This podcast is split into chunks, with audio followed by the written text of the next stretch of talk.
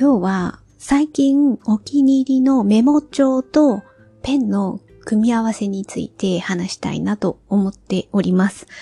えー、今日話す、あの、ど、どのメモ帳どのペンっていうのは、あの、今日、インスタグラムの方に、えっ、ー、と、画像とリールをアップしました。あの、そちらのリンクを概要欄に貼っておきますので、そこから見ていただければ、ああ、こう、このペンの組み合わせね、このノートねっていうのは分かりやすいかなと思います。あ、でもあのメーカーさんのページもリンクしておきます。なんか最近私、この組み合わせがすごい結局なんかこの組み合わせに戻ってきたな、みたいな感じがあって、なんかそれを話したいなっていうことなんですが、こうまずメモ帳は、みどりさんの、えー、リングメモ B7 ですね。これ確か4色展開だったと思います。表紙が4色。で、えー、っと、横線、7ミリの横線で、えー、横長なんですよ。あの画像を見ていただければわかるんですけど、この、この形でリング、リングのメモ帳だっていうのが私の好きなポイントで、でもこれ、あの、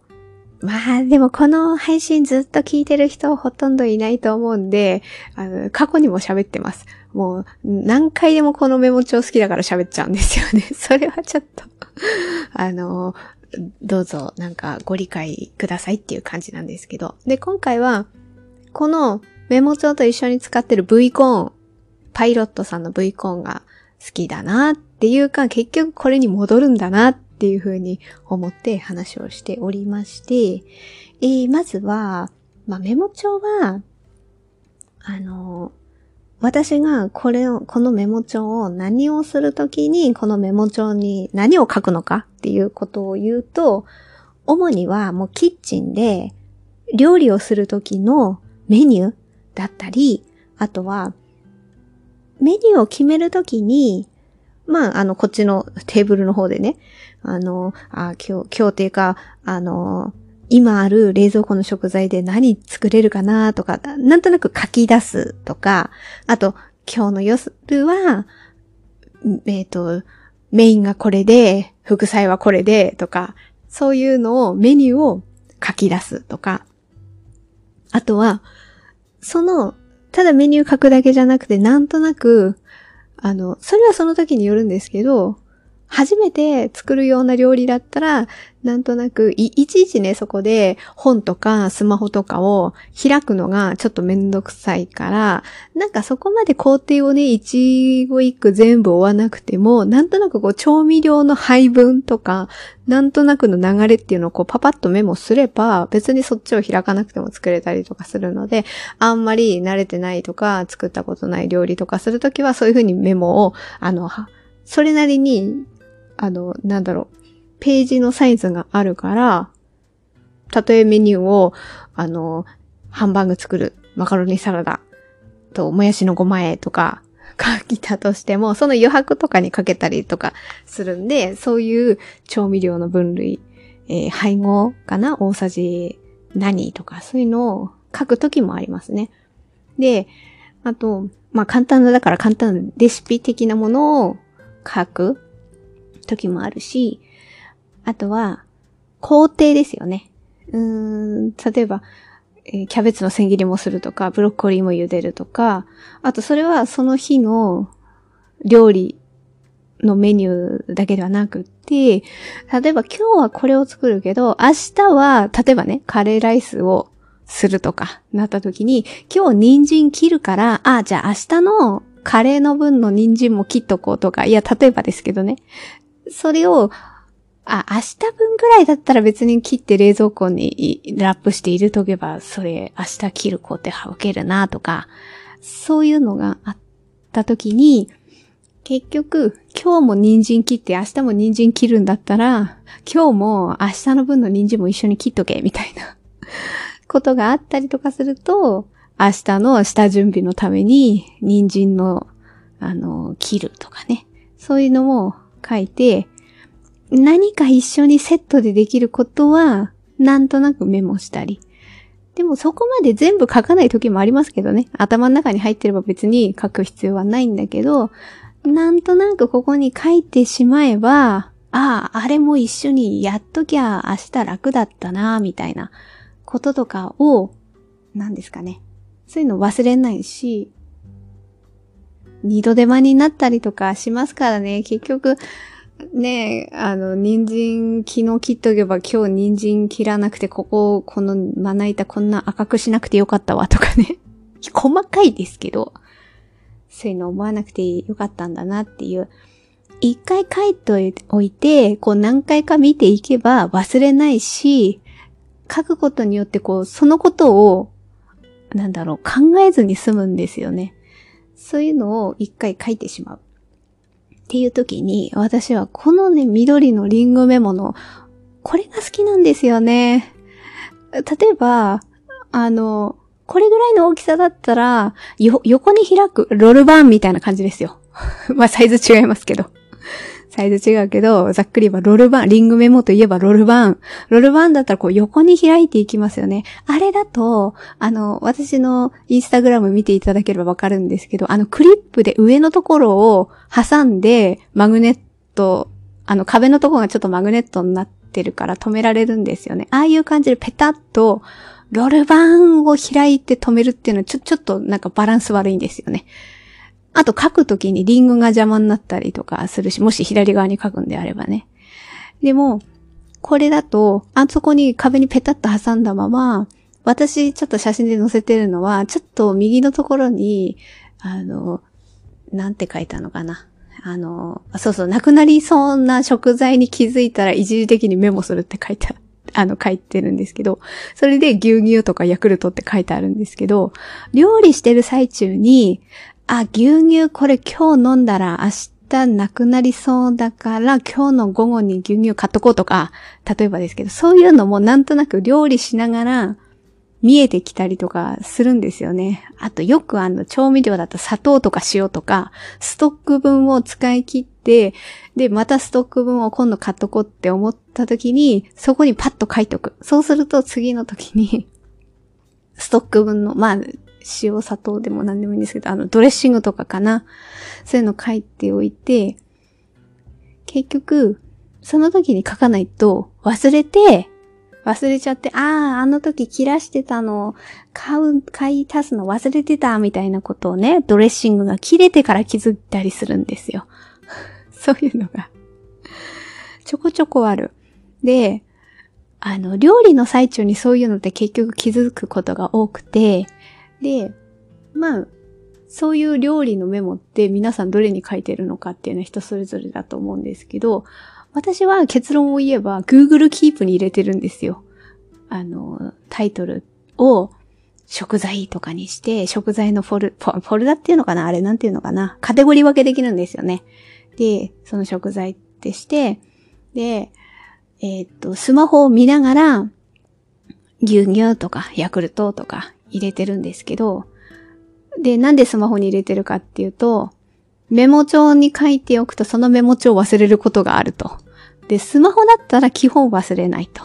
で、で、じゃあそのためにはスマホに入力しておかなきゃいけないんですが、料理してる最中ってスマホをなかなか、いや、触ってもいいんですけど、触るときにちょっと、まだ、触りがたいっていうのもあるだろうし、あと、えっ、ー、と、なんて言うんですか？いちいちす、行動を止めてスマホを開く手間を考えたら、私はあのペタッと貼ってあるリングメモに、パッと V コーンでパパパって書いた方が、あの、早いっていうか、なんかやりやすい、動きやすいんですよね。で、あそこに書いておくと、なんやかんやで見るんですよ。チラチラ。あそこをチェックするから。だから、料理終わった後とかにでも、ちょっとゆっくりあの牛乳とかヤクルトとか、その Google Keep にメモするっていう感じが、わ、わ、私の場合はですけどね。私はそれが、結局結論はそれはいいんですよね。料理してる最中にスマホの Google Keep に入れるよりは、一時的にあそこに書いてると、なんとなくこう、何回も見るから、覚えるし、覚えてるからこそ、一段落した時にちょっと入れられるみたいなのがあるんですよね。そういうのがあるので、だから、このマグネットを上につけて貼る形状を考えると、あの、このサイズがよくって、で、あの、縦長のあるんですよ。同じような形でも、これ横長で、なんですけど、縦長のがすごくいっぱいあるんですよね。でも縦長だと、こっちの左、あの、私が写真で撮ったように、左側にメニューを書いて、右側に、えっ、ー、と、足りない、なくなりそうな食材のメモにするとか、あとこ、その右側に、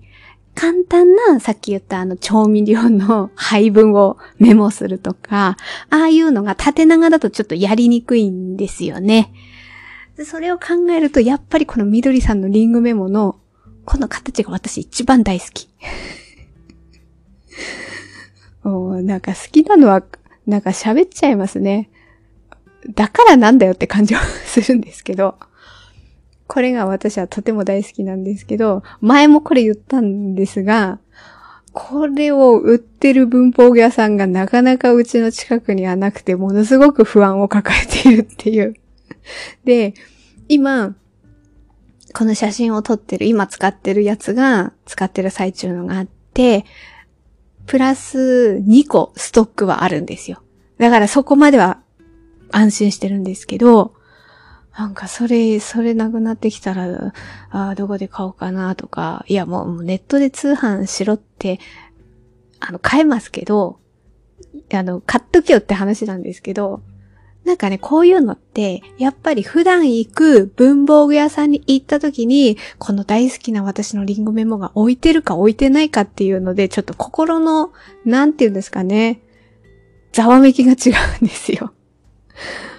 別に買わなくても、文房具屋さんにふらーって行った時に、あ、あ、あのリンゴメモ、今日も置いてある、よかった、みたいなことで私は心の安定を図りたいんですよね。それがね、なかなかこのリンゴメモ、前置いてたんですよ。本当に。2冊とか3冊とかはね、置いてあったんだけど、なんかそれが売れちゃったとかなのかな？なんか入ってないんですよね。なんかちょっと入れてくださいという勇気もなく 気も、勇気も出ず。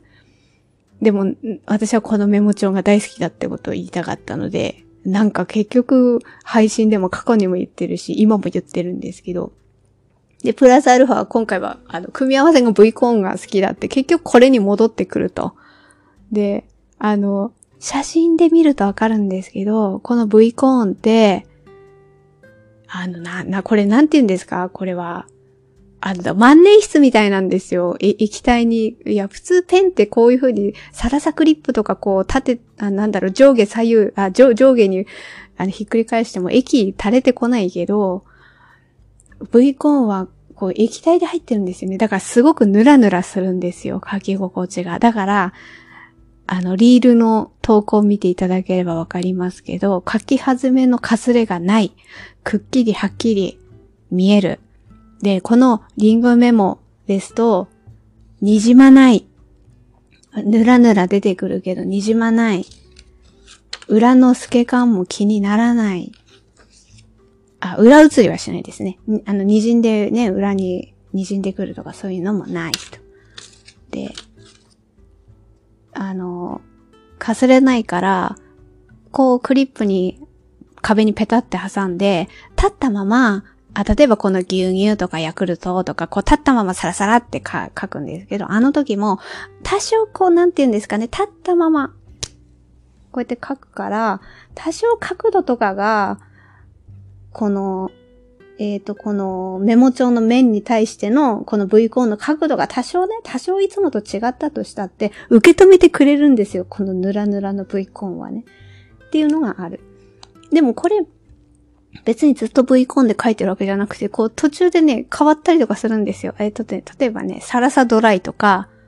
あと、エナジャルインフリーで書いてた時もあったかな。別にそっちでも受け止めてはくれるので、全然そっち、あの、絶対これじゃなきゃいけないってことではないんですけど、でもやっぱりこの、なんだろうな、このヌラヌラの安心感は、やっぱ V コーンがすごくいい。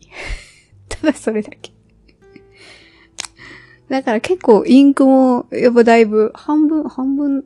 そうですね、あと、5分のあ、4分の1かな ?4 分の1ぐらいかなうん、結構なくなってきているので、私な何かしら V コーンもなんとなく売ってるかなって文房具屋さん行ったら見ちゃいますね。で、V コーンはノック式も出てるので、いやー、でも、悩みますね。なんかキッチンでパッと使うことを考えたら、ノック式が楽っちゃもちろん楽なんですけど、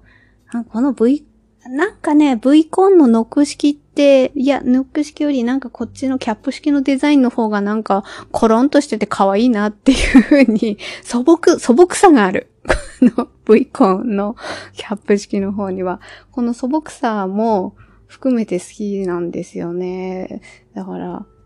またね、こっち、なんかこの、この開けるね、動作も含めてなん、なんとなく、使い、文房具って使い勝手も大事ですけど、なんかこう、共にこれと歩んできたな、今までみたいな、何を言ってるんだって感じですけど、この、なんだろう、この見た目の愛着感っていうのも私はやっぱり大事だなって思ったりして、うん、いいんですよね、この V コン。V コンは別に私、あのー、普段使ってる手帳、自分手帳書いてるけど、自分手帳には書かないんですよね。これはまたね、自分手帳は自分手帳でまた違うペンで書きたいみたいなのがあって、やっぱり何を書くかっていうのと、あとシチュエーションどどういう状態で書くか。で、このり、緑さんのリンゴメモに関しては、やっぱりさっきも言ったようにキッチンで立ちながら、ちゃちゃちゃって、もう瞬間にね、書くことがあるので、あ、そうそう、だから、さっきの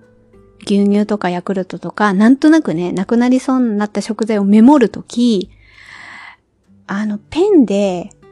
こう、クリップで壁についたまま、さーっと書くとき、普通、机の上にメモ帳を置いて、ペンで書くとき、まあ私右利きなんですけど、右手の小指のあたりをこうノートに添えて安定させて、こう、普通はね、あの、机の上で書くならば書くんだけど、あの、キッチンでなんとなく作業をしながら、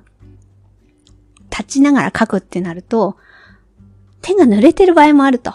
でなんとなく手が濡れてると、紙には触りたくない。だけど書きたいって時に、こうペンをパッと取って書いて、なんて言うんですかね。サラサラサラってこう、右手の小指をね、ノートにつけなくても、もう、サラサラっと、あなんだろ、軽いタッチで書いても、書けるんですよ。受け止めてくれる V コーンは、それでも、裏切らない、裏切らないはおかしいですけど、裏切らず、この濃いくっきりぬらぬらなまま、私の書きたいものをね、どんな、私がこう、しっかり右手をメモ帳にくっつけて手を安定させていなくても、空中に添えたままであっても、ただペン先をここに、ノートに書いて、ふわーって、ふわーって書くだけで書ける。これがいいね何を言ってるんだって感じなんですけど。ということがあって、なんかこのね、ヌラヌラ感っていうのはやっぱ V コーンが一番だなって私、あの他のペンでも書いてきたんですけど、結局これに戻ってくるんですよ。だからね、やっぱね、使い続けてだんだんなくなってきて、そう。だからまあ、おかわりするときもこれおかわりするかな。で、毎回 V コンが文房具屋さんに置いてあるかをチェックするみたいな感じはありますね。V コンは多分大丈夫だろうなっては思ってるんですけど、まあ、とにかく、リン、緑さんのリングメモ。これが私はただただ心配を、前も言ったな、前も心配してるって言ったような気がする。ただただ心配をしてるので、ちょっと、な、今回はこの緑さんのリングメモと、パイロットさんの V コーンのこの組み合わせが、なんやかんやね、いろいろね、メモ帳に関しては、献立のメモ帳に関しては、み、あの、みどりさんのリングメモを使い続けてるんですけど、ペンに関してはね、ちょっといろいろ回ったりもするんですけど、最終的にはこの V コーンがやっぱり一番しっくりくる。っていうふうに思ったので、ちょっと今回はそのことについてお話しさせていただきました。いや、こんなになんていうか、みどりさんのノート、あリンゴメモと V コンの話だけでこんなに20分以上も話すとは思わなかったんですけど、うん、やっぱりこうね、自分のこれが好きだっていう文房具に関しては、ちょっと話したいなと思って、まあ今日はね、そのことについてお話しさせていただきました。はい。では今日も程よい一日を、スノーでした。